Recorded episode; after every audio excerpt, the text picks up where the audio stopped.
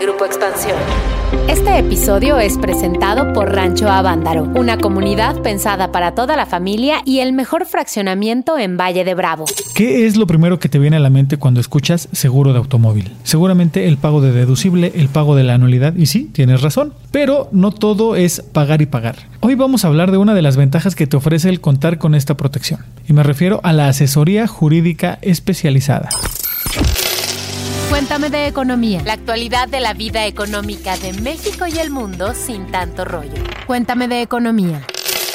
Hola, ¿qué tal? Pues escuchas, me da mucho gusto saludarlos y darles la bienvenida a un episodio más de este su podcast favorito. Soy Pepe Ávila y el día de hoy, de verdad, les tenemos un episodio bastante, bastante bueno. Así que les pido de la manera más atenta que no se despeguen de principio a fin de esta edición. El día de hoy vamos a platicarles de la importancia de tener asesoría jurídica en el seguro de autos en caso de que tengan algún incidente. Ojalá nunca les pase, pero pues más vale estar prevenidos para este tipo de situaciones. Antes de continuar, les recuerdo que nos pueden escuchar en todas las plataformas de audio, así como en YouTube. Y también les pido por favor que nos hagan llegar sus dudas, quejas, comentarios y sugerencias a la cuenta de Twitter arroba EXP Economía. Y ahora sí, les presento a quien va a estar conmigo en este episodio. Se trata nada más y nada menos que de Dainzu Patiño, mi compañera en la mesa de economía. Y pues, Dain, ¿cómo estás? ¿Cómo te va? ¿Qué dice la buena vida? Hola, ¿qué tal? Buenos días, buenas noches, buenas tardes a todos los podescuchas que en esta ocasión nos acompañan. Esta semana tenemos un episodio bien interesante y que nos va a ser y que nos va a ser de mucha utilidad. Nunca está de más estar preparado con información, sobre todo en materia jurídica, legal. Para eso Hoy nos acompaña un invitado de lujo, quien es Gerardo Aramburu, quien es director jurídico de Qualitas. Y bueno, pues les voy a platicar un poco acerca de él. Él ingresó a Qualitas en el año de 2015 y actualmente encabeza la dirección jurídica y es responsable de las áreas penal, contencioso y contraloría legal. Tiene 32 años de experiencia en diversos sectores económicos como el gobierno, nada más y nada menos, transportación y y también pues él es abogado certificado por la ANADE, es miembro de la Comisión de Seguridad Pública de la Coparmex y del Comité Jurídico de la Asociación Mexicana de Instituciones de Seguro, eso entre muchas otras cosas más. Hola Gerardo, buenas tardes, buenos días, buenas noches, ¿cómo estás? ¿Qué tal, Leinsu? Muy buenas tardes. Pepe, muy buenas tardes a todos y es un gusto para mí estar con ustedes. Gracias a Grupo Expansión por la invitación y yo encantado de platicar este tema tan importante con ustedes. Muchísimas gracias, Gerardo, y pues vámonos de lleno al tema. Sabemos en Cuéntame de Economía, también lo hemos platicado acerca de la importancia de contar con un seguro de autos, pues para estar protegidos en todo momento y pues claro, en caso de cualquier accidente que podamos tener. Quisiera preguntarte, ¿tú consideras si hay algún otro punto por el que se deba considerar adquirir esta protección? Bueno, primero que nada, fundamental, asegurarse con los profesionales. Esto es definitivo. Pero ya entrando al terreno propiamente del aspecto legal, es, fundamental.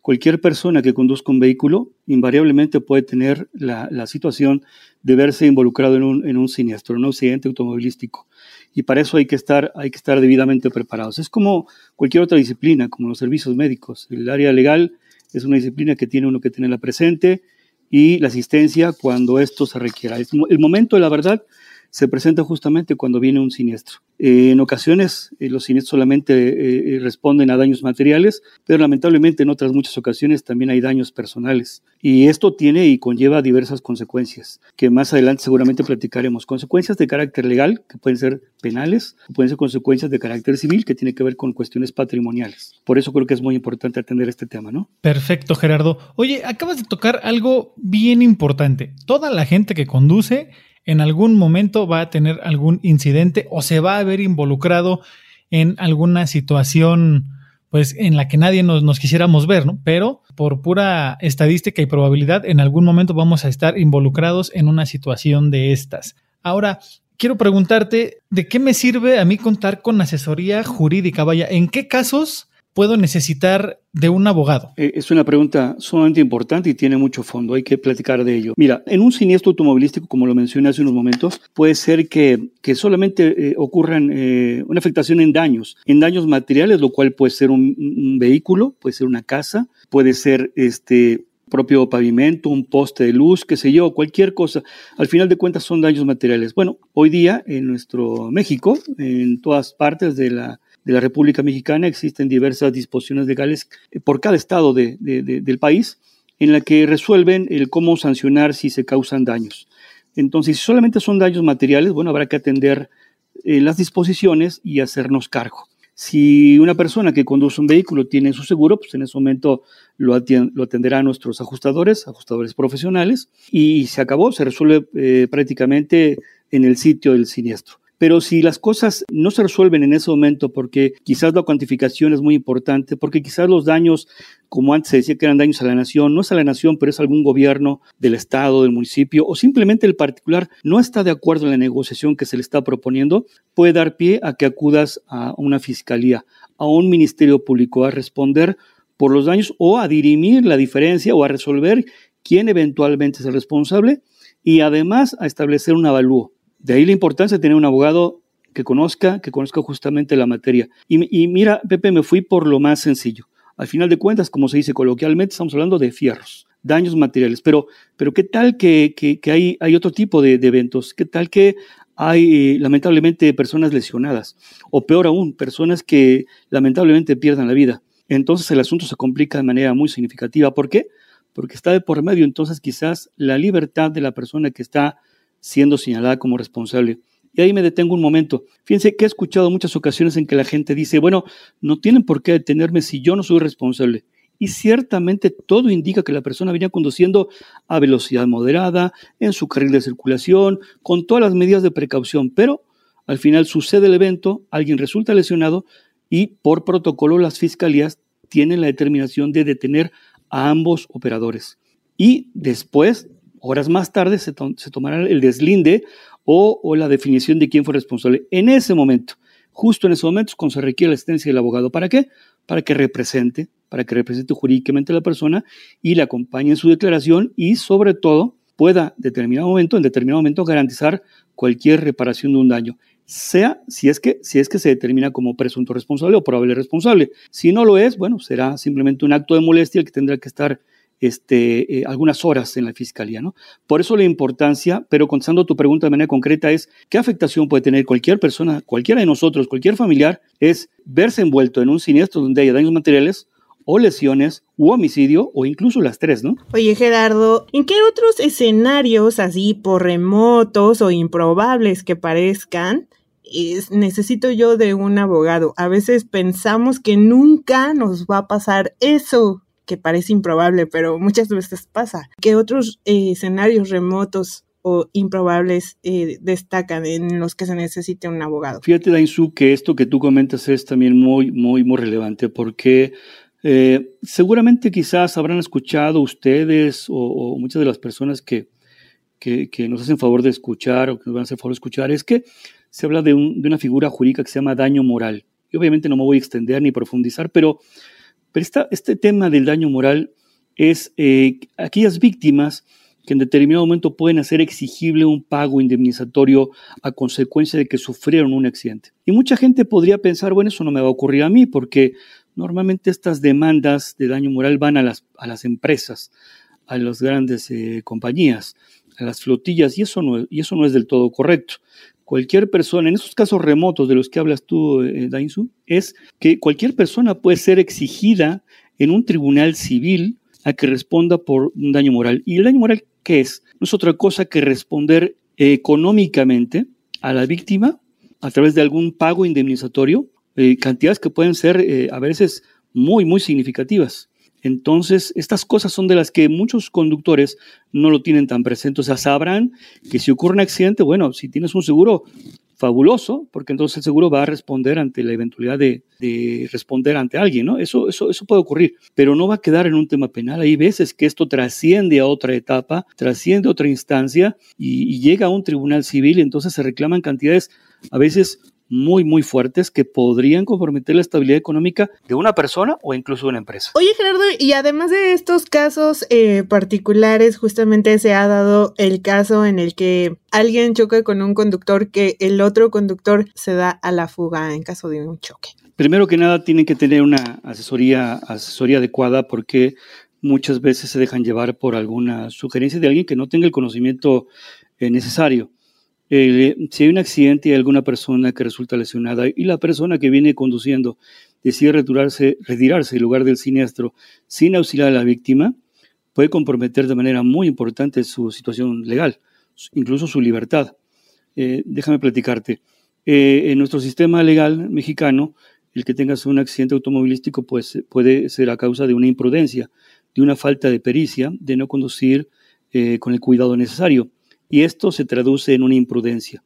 Y por una imprudencia, las personas no necesariamente tienen que ser privadas de su libertad, porque se entiende eso, que fue, no fue con una actitud y con el deseo de dañar a nadie. Pero en cambio, si la persona decide abandonar a la víctima, pudiendo haberla auxiliado, entonces el delito de lesiones, o en caso incluso de que pudiera ser un homicidio, se compromete tanto que puede agravarse la pena hasta una tercera parte. Entonces, muy importante, primero, tener la asesoría adecuada. La verdad es que lo que hemos dicho nosotros, hemos tenido una capacitación continua. El derecho por sí solo es cambiante. Estas reglas apenas acaban de ocurrir en la Ciudad de México en julio de este año, donde se incrementaron las penas.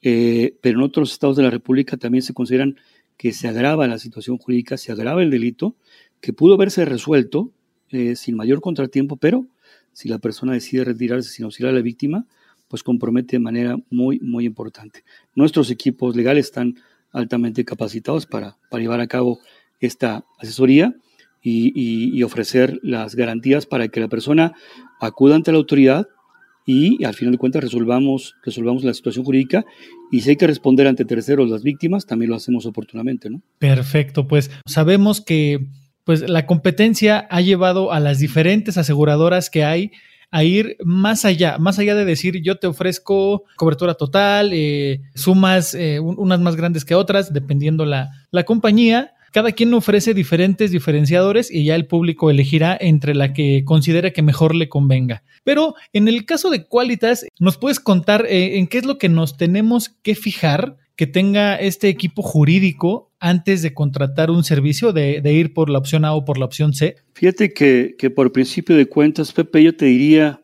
que es muy importante que quienes nos escuchen lo, consideren.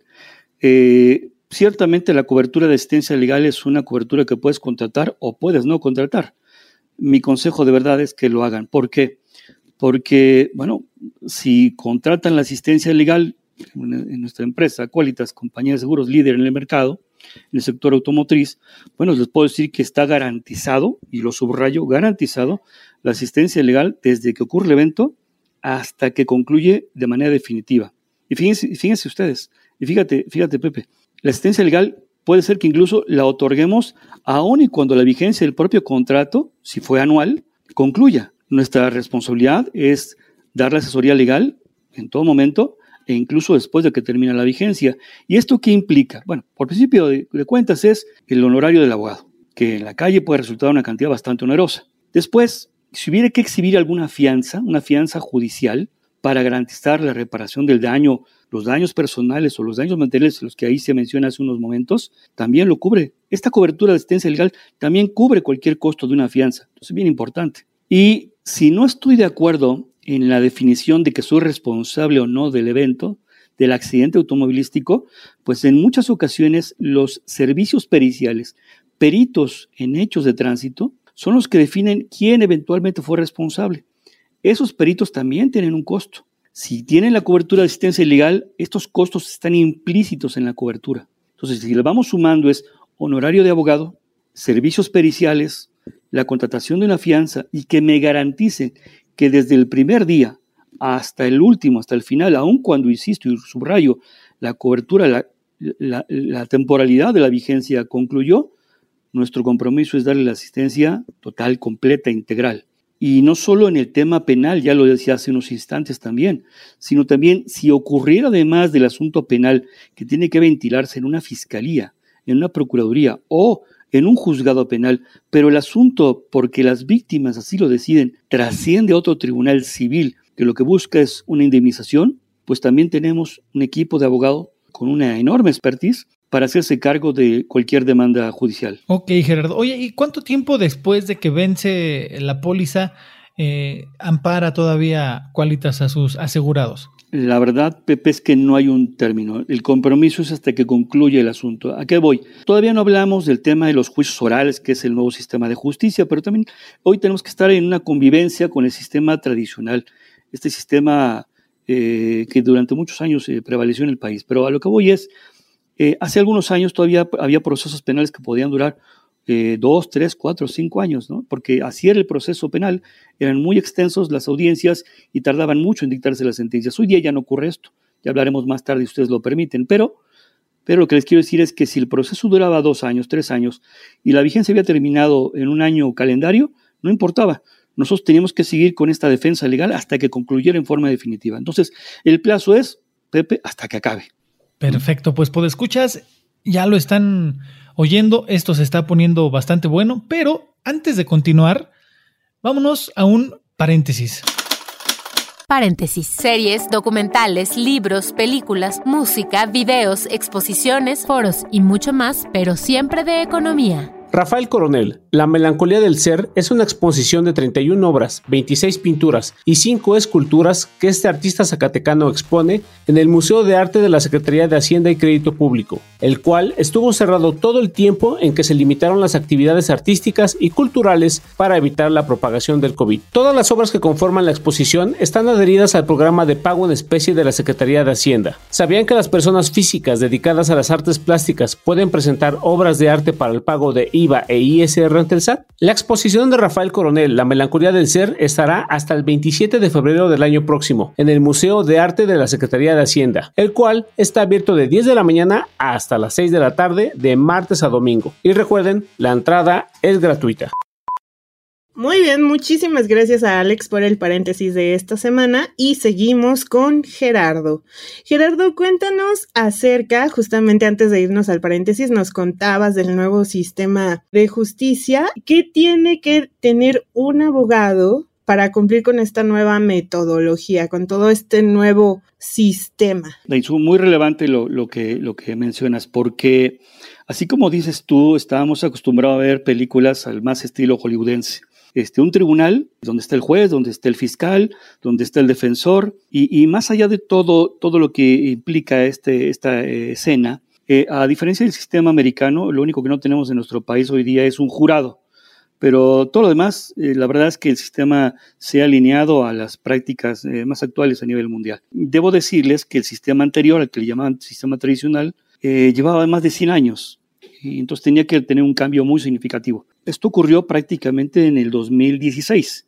Y del 2016 a la fecha, pues por supuesto que todas las procuradurías y los juzgados han tenido que estar capacitando a sus equipos de trabajo.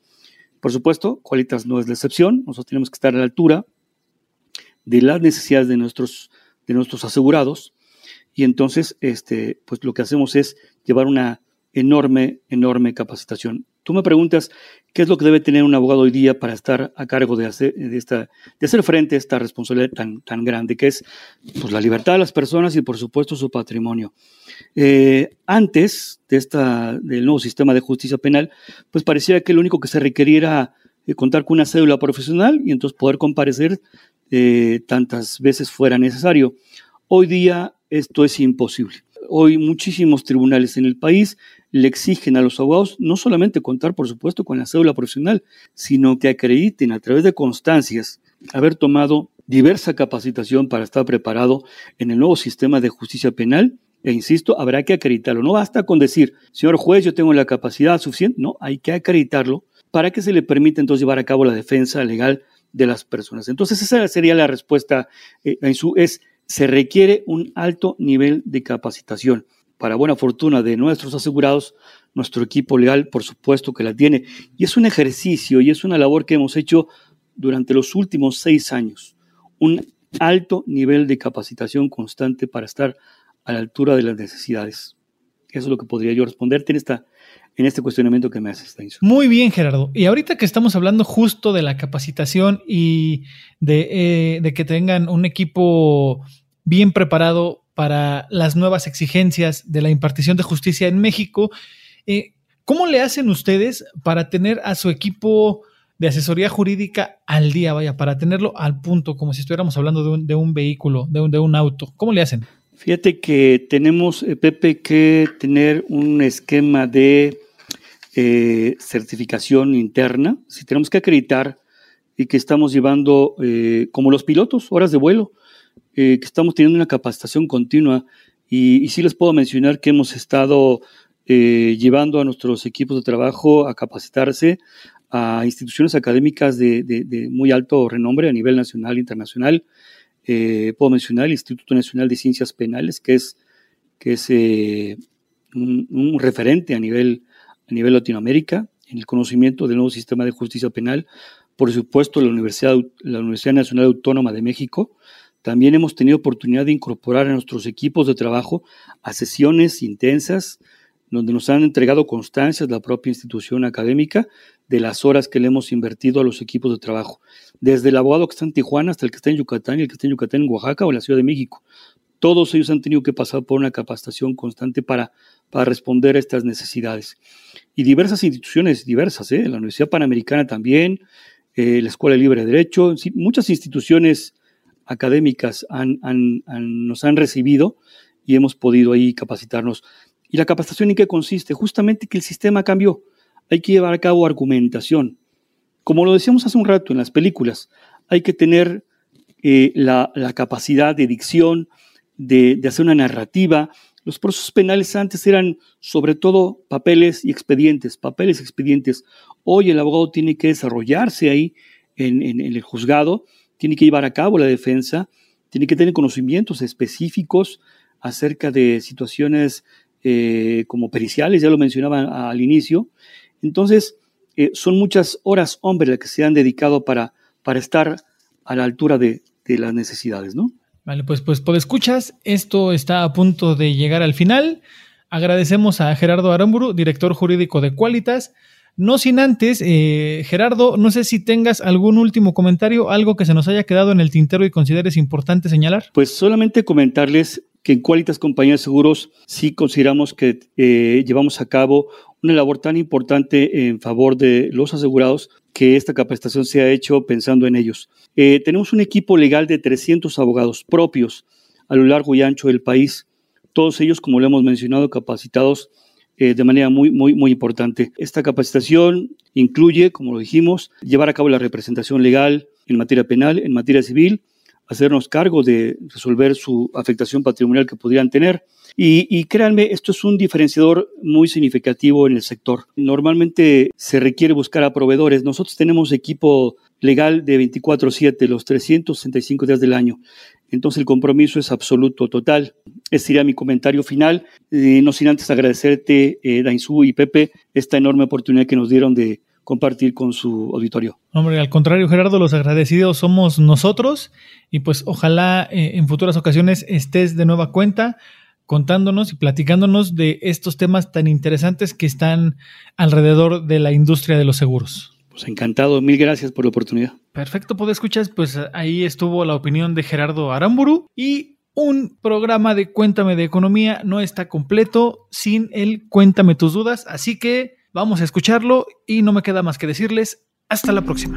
Cuéntame tus dudas. Tú preguntas, nosotros te contestamos. Hola, ¿puedo escuchas? Les habla Alex Bazán y hoy en Cuéntame tus dudas le preguntamos en conferencia al subsecretario de Hacienda Gabriel Llorio qué hizo la dependencia con los 7 mil millones de dólares que compró al Banco de México el pasado 14 de septiembre. Y de paso nos contó los factores que consideraron para hacer esta compra. Pongan atención y escuchen lo que nos respondió. La, las que Hacienda compra dólares todo el tiempo. Tenemos obligaciones eh, en moneda extranjera, como cualquier otro gobierno y cualquier otra Secretaría de Hacienda o de Finanzas.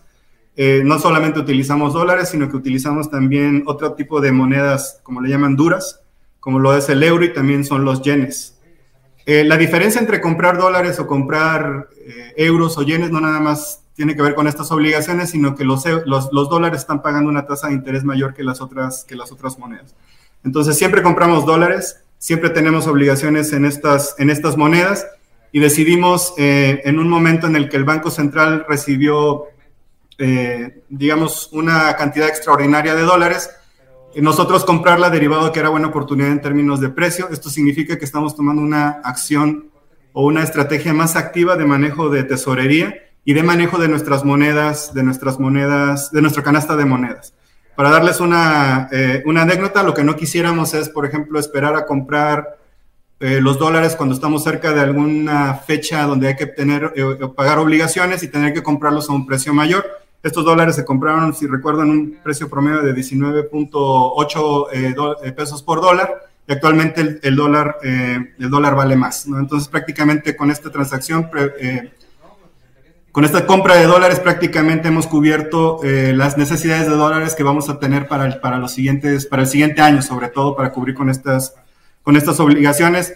Esto, eh, digamos, se hizo de manera coordinada con el Banco Central porque actuamos siempre de manera conjunta y muy coordinada, sobre todo en términos de política cambiaria. Los, los ambas instituciones somos parte del comité de eh, cambiario y también por términos, por, por términos de política monetaria, siempre nos coordinamos para realizar este tipo de transacciones en el mercado para, y no generar impactos o movimientos bruscos en el mercado.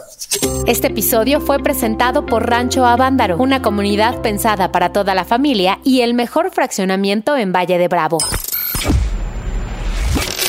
Cuéntame de economía, un podcast de Grupo Expansión. Okay, round two. Name something that's not boring. laundry? Ooh, a book club. Computer solitaire, huh? Ah, oh, sorry, we were looking for Chumba Casino. That's right. ChumbaCasino.com has over 100 casino style games. Join today and play for free for your chance to redeem some serious prizes. ChumbaCasino.com. No purchase necessary. Full prohibited by law. 18 plus terms and conditions apply. See website for details.